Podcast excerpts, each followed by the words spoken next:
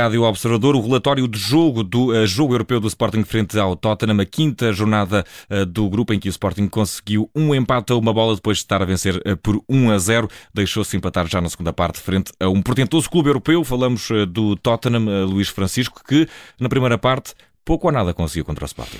Sim, e acho que é, é, é, tanto de mérito do Tottenham, porque de facto também, também não, não, não foi uma exibição nada convincente, como de mérito de mérito por parte do Sporting, porque de facto o adversário não jogou porque também houve eh, da parte da, da, equipa do Ruben Amorim a capacidade para ser acima de tudo, e nós falámos disso antes do jogo, o Sporting tinha que ser acima de tudo uma equipa sólida, sem cometer erros, sem entregar nada ao adversário, obrigar os adversários a lutarem por todas as bolas e não uh, perder, uh, por exemplo, bolas na saída, uh, não cometer erros no meio campo, não, não dar espaços na sua defesa. E o Sporting foi isso.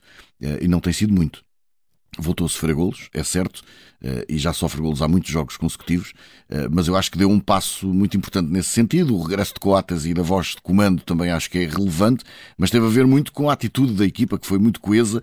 Eh, aliás, acho que a certa altura alguns jogadores até parece que levaram demasiado a sério essa demasiado a peito essa ideia de não arriscar ou de arriscar só passe aparente estupidez do termo, de arriscar só pela certa, eh, porque de facto, eh, eu, por exemplo, o Trincão passou o jogo todo sem arriscar um drible.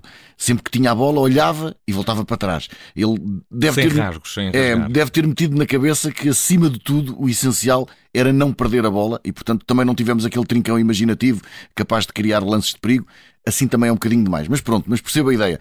Antes de mais, o Sporting precisava de ser sóbrio, seguro uh, e, e, muito eficaz e muito solidário para bloquear uh, o, o, adversário.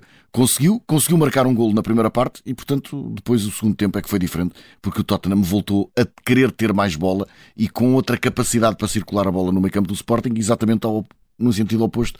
O Sporting perdeu a ligação com a frente, deixou de ter bola, passou a viver muito mais apenas do espírito de sacrifício e a equipa viu-se muito sufocada naqueles minutos finais em que, ainda por cima, com a falta de opções no banco ou com opções que o treinador não considerou, isso depois é uma pergunta que tenho que lhe fazer a ele, de facto, um, acabou por jogar com muitos jovens e apetece dizer, como naquela anedota do tipo muito gordo que vai para cima da balança, um de cada vez, se faz favor. Uh, colocar a juventude em campo é positivo, mas colocar três, quatro jogadores muito novos, sem experiência de palco europeu, num jogo desta dimensão, com este grau de importância perante este adversário e naquele momento em que foram colocados, com a equipa a sofrer e a precisar de não cometer erros, eu penso que foi arriscar muito.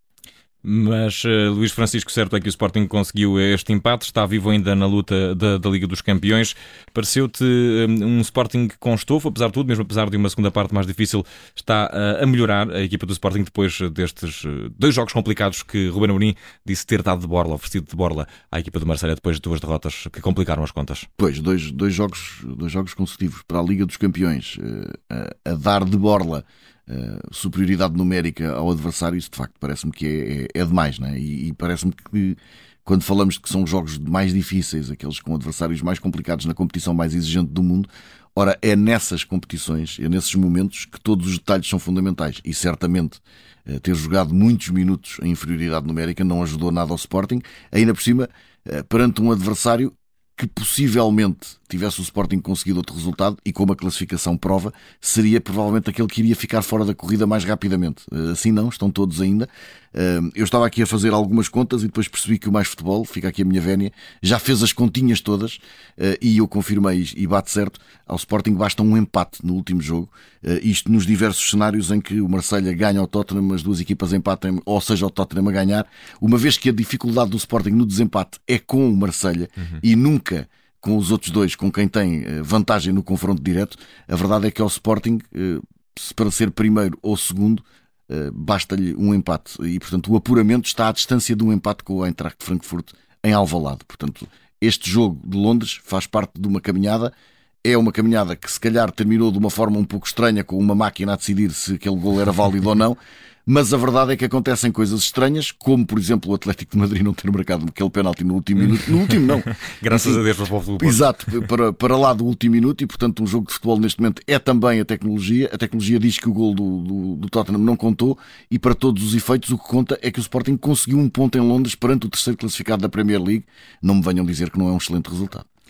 Luís eh, Francisco, resta eh, saber o que foi o pior esta noite em Londres, no estádio do Tottenham, White Hart Lane. Eu acho que o pior é, é mesmo perceber que este Sporting não tem profundidade no banco para fazer face a uma competição deste nível e para fazer face a uma época desgastante.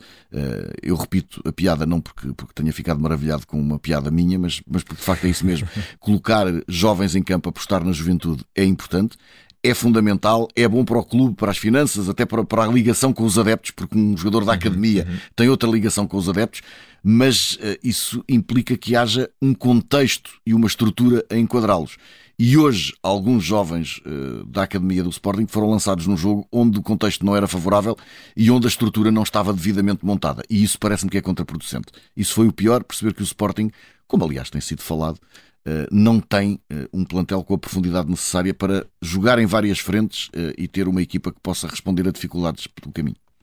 Luís Francisco, o que foi o melhor esta noite em Londres? O melhor acho que foi mesmo a primeira hora do Sporting, embora os primeiros 45 minutos tenham sido melhores do que o quarto de hora da segunda parte, porque aí já houve mais desequilíbrio, mas a forma sólida, segura, sóbria, solidária, estou a usar muitas palavras com esse, uh, como a equipa jogou, dá um sinal uh, de futuro para uma equipa do Sporting que precisa de ser muito sólida, nomeadamente a nível mental, para enfrentar uma época que, que já correu bastante mal em, em várias frentes uh, e onde é preciso, acima de tudo, manter a continuidade. Este Sporting vai ter que levar uma etapazinha de cada vez para ver se consegue completar um puzzle.